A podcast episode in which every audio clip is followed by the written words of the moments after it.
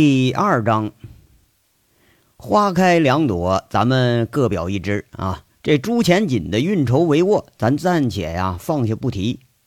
煤矿啊，出煤当天，这矿长杨伟同志一身的矿工服，一脸的煤黑子那个样啊，全都落入到一个人的眼睛里。这是谁呀？就是拴马村的支书赵铁锤啊。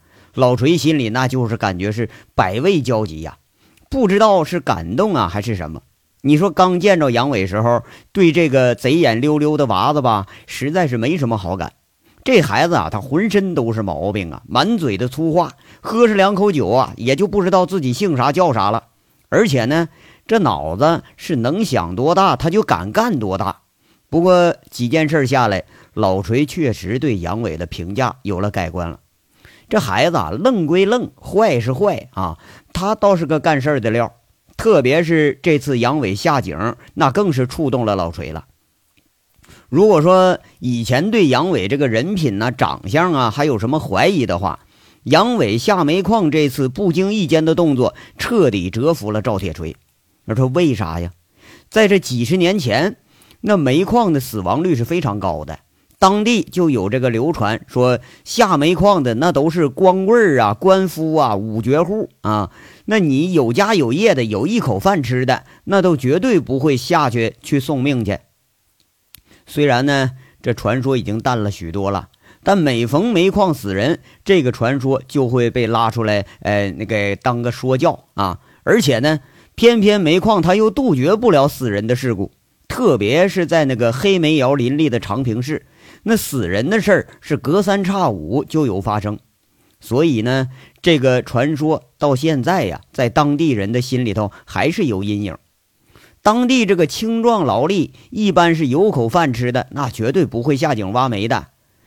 这些天呢，这杨伟一直缠着赵铁锤，呃，直接在本地培养矿工，而且是力邀老赵啊当头。这被老赵给骂了两回啊，追着打了一回。但杨伟呢？他是典型的死皮赖脸，加上胆大包天，在煤矿开业的前一天，还直接打着老锤的旗号去说服村里年轻人下井干活去。一不小心呢，被老锤给揪住一回，又是给骂了一顿。其实呢，在长平乃至是整个凤城，煤老板们呐，更愿意雇佣外地人。哎，像来自河南呐、四川呐和两湖地区的这些民工。他既好管理，又吃苦耐劳，死了人呢，花点钱他也好打发。你不像说用本地人啊，偷奸耍滑，不好好干活不说吧，工资还要得高。哎，万一要死个人，这家属闹上门来，讹起来那是没完没了啊！比外地人你得多花一倍都不止。可是今天呢？在这赵铁锤的眼里头，人家杨伟是百万的身家，千金之躯，那都可以下井去啊！自己一直坚守着这个信念，他是不是错了？那煤矿是真有那么可怕吗？众人在这儿震天的欢呼的时候，这老锤一个人呢是踌躇而行。他翻过了一座山头，抄着小路上了将军岭。入眼的是村里的公墓所在。现在入冬了。那坟上已经是荒草萋萋，足有一人多高的荒草啊，都没了水分，成了枯黄的颜色。每年呢，这清明啊、十月初一啊，老锤都得来给爹娘的坟上清理一下草，添添土。偏偏呢，这荒草你不管是拔呀还是割呀，它总是在清理完不长时间里头又重新长出来。落寞的老锤。静默地在这赵八百的坟前拔了几束草，扔到一边腾开一块空地之后，坐在父母的墓碑前面。哎，爹呀，我是来看你来了，我就是想跟你说说话呀。咱们村儿这个路啊，可是修好了，你要在呀，你肯定看着高兴。十多米宽的大马路啊，明年咱这还要铺油呢。赵铁锤点了几根烟，一支一支的插在了坟前，对着冷冰冰的墓碑，那声音里饱含着无奈与落寞，两行浑浊的老泪就流下来了。爹死的时候吧，他才五六岁啊，合棺的时候那独眼是怎么着也都闭不上的，一村人这都是哭得死去活来。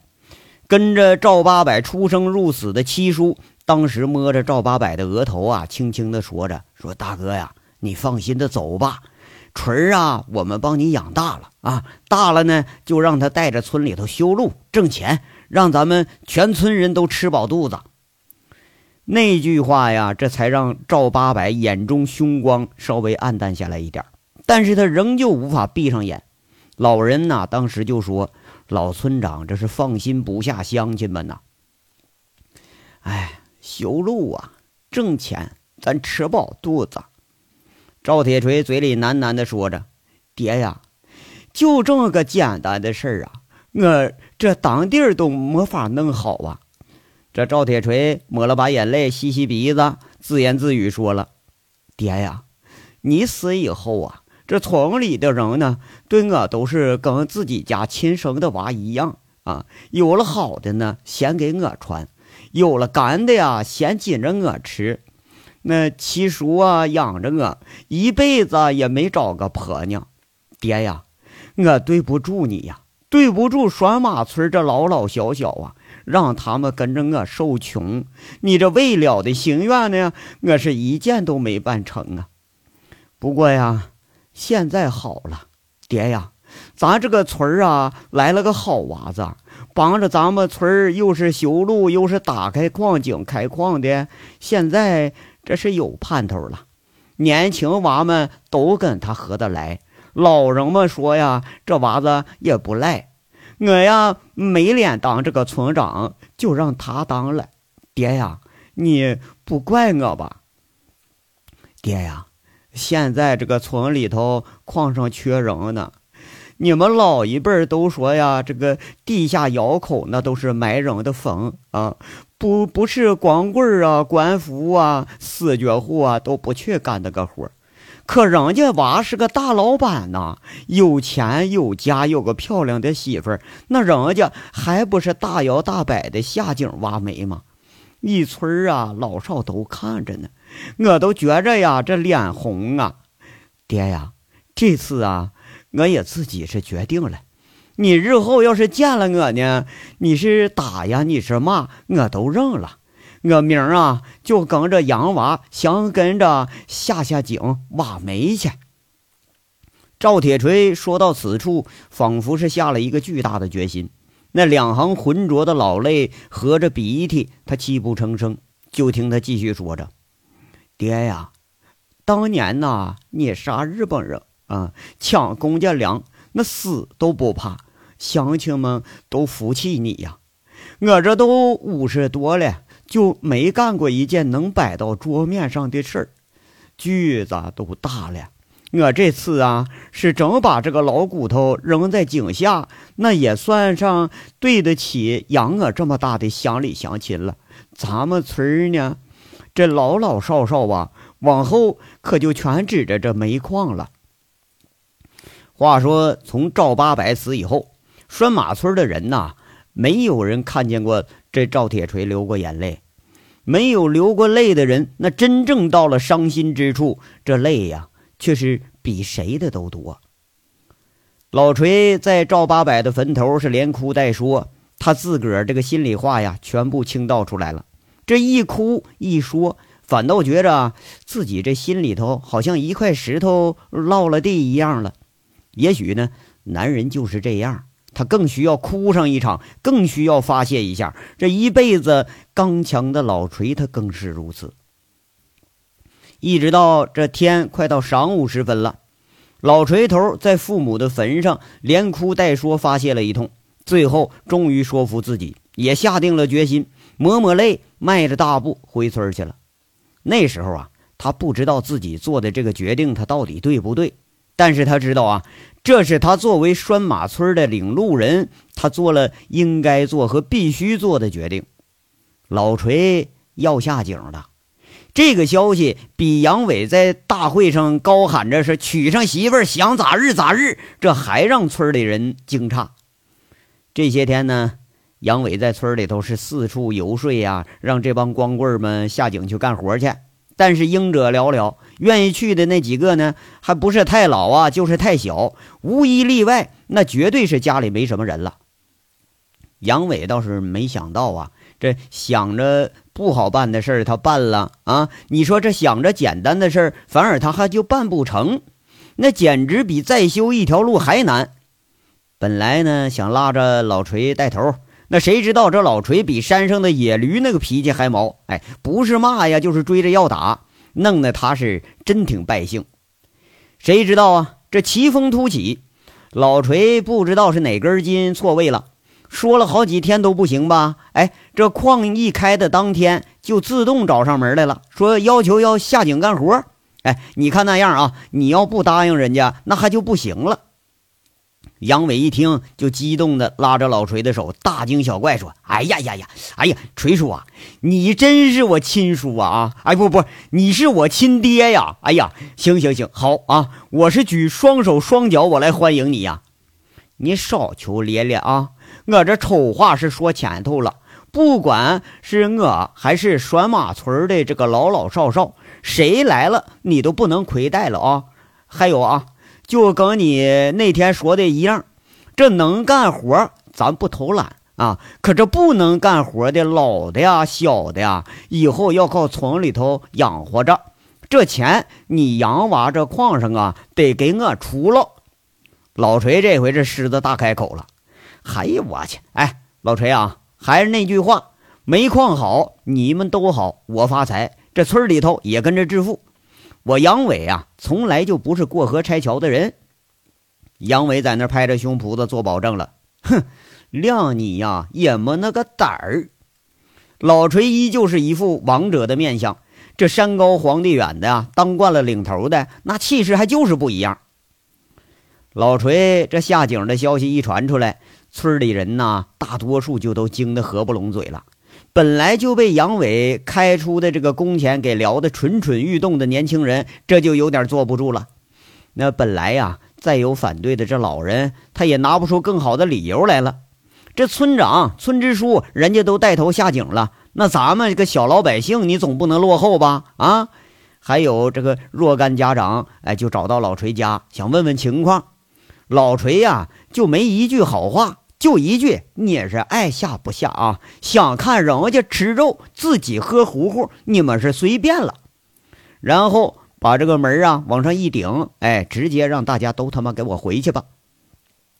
要说榜样的力量，那是无穷的呀。这句话简直就是真理中的真理。第三天，突击培训了一天一夜的老锤，以工长的身份下井了。培训内容呢，基本上就是下去别乱动电线啊，不能乱动炸药。最关键一点呢，是不能带任何的明火。当然了，这个下井之前都是要搜身的，就怕有些蠢货他不怕死啊啊，夹带着烟和打火机你去下井去。这个煤矿最怕的就是明火和暗流，你只要没有这两样，严格意义上说，这煤矿还是挺安全的。一个人下井啊，那倒是有一千个人在那儿看呢。拴马村有志于此的年轻人都抱着试试看的心理来看村长和支书去下井去。等到三声炮响，一会儿又看到那个呃象车沿着铁轨哗哗的从地下面上来了，那黑又亮的煤块啊倾泻下了山坳。那象车再次哗哗又下去，又满满又上来了。最后是不知道过了多久啊，才看到那矿工们说说笑笑从井口走着出来了，一个个抹的那是全身上下都是煤，分不清谁是谁了。不过呢，这一摘帽子，大家就能分清，那个花白头发根根直立的，确实他就是赵铁锤。那赵铁锤下了工，洗了澡，一身清爽的往回走。原来你说这个矿井下面哈是如此的简单呐。前一天还在那爹的坟头上哭个啥劲儿呢？你说，原来呀，这煤矿下头简直比井上还安全。那当然了哈，这拴马村的井啊，直接就是按照三十万那设计标准的矿啊。你主要还是前期投资比较到位，跟那个小黑煤窑那当然是不能比了，是吧？那下面干活，哎，就跟拉车土啊，什么上车石头什么，没什么两样，最多呢就是规矩严点儿。和自己以前想的是大相径庭。这一干跟在老锤背后等着取经的小年轻啊，就小心翼翼地问了：“锤叔，那井下啥样啊？害怕不？啊，害怕。这老锤整一句：“嗨，怕什么呢？啊，该死！求你就是睡床上，你是照死不误，不该死啊！这个阎王请你都请不走，瞅你那个怂样吧你！”这又一个就凑上来问了：“锤叔啊，那我也想去，咋整啊？”啊，你也想去啊？你早干上去了。老锤现在那牛逼哄哄了，就说了：“晚上哈，到我家去报个名去啊！去不去呢？呃，还得学了习，培了训，呃，矿长再看你们合格，这才能干活嘞啊！我跟你们说啊，你们这一帮球毛娃子，还就别不知道好歹啊！以前在外面打工受罪，一年到头能挣多少钱呢？啊！现在在咱们家门口啊，一个月要是上全班的话，咋不挣个好几千呢？怕死！那人家杨村长有钱不？那媳妇长得不比谁好看呢？那咋不怕死呢？我就说了，你们啊，好好跟村长学学，没文化，没见识，这就啥球也干不成。哎，这话听的呀，那杨伟身上一阵幸福自满的感觉。哎。跟在老锤背后，他是一脸笑意啊，得意洋洋的享受着光棍们在这拍的马屁。哎，你要说啊，还得说是老锤有眼光啊，知道村长有文化啊。他妈的，想当年哥们当和尚的时候，师傅还教我抄了若干部佛经呢。那我认字儿，我都认一两千个了，谁敢说我没文化呀？当天晚上，杨伟专程跑到了山顶最高处打电话。这村里头啊，已经申请的是有线电话，说这两天就能通。哎，当下这电话吧，你现在要打还得往山上跑。哎，杨伟呢就把已经招到四百名矿工的事儿给这陈大拿说了一下，让陈大拿你赶紧着啊，派人来培训来。按照这杨伟和生产矿长的讨论，杨伟准备在年前开出四个工作面来。陈大拿一听，这就是欣喜若狂啊。这两天这都到了生产紧张期了，根本他也招不上来人呢。除非你是高薪从其他煤矿挖人去，那就那么的，你也就只能零零散散的啊招几个人。那招当地人，陈大拿根本他都没敢想。他知道啊，你就是招也白招，压根没人去。一听杨伟居然给他挖了四百多号壮小伙子，这陈大拿脱口就一句：“哎呀，兄弟啊，福将福将啊！”我这以后啊，我得把你当大爷供着啊！什么事儿，哎，到你手里那那都不是个事儿啊！嘿，我操！哎，今天你倒会说人话了哈。那个别的也不说了，以后你就管我叫大爷啊！这杨伟得意洋洋的是逮着个机会了。哎呀，哈哈哈哈哈！陈大拿高兴的爽朗大笑，丝毫不介意杨伟在那胡扯。他笑着说了。明年啊，给我挣上一个亿！他妈的，我天天管你叫大爷也行。那说定了啊，陈大拿，赶明儿，呃，回头让你他妈给我立个字据，你别到时候不认账啊！杨伟在这血笑着，你给我滚一边去啊！说你胖，你这还喘上了，先挣回来再说吧。陈大拿在这笑骂着，俩人扯了一会儿，各自都兴奋地挂掉了电话。这一章到这儿说完了，下章稍后接着说。感谢大家的收听。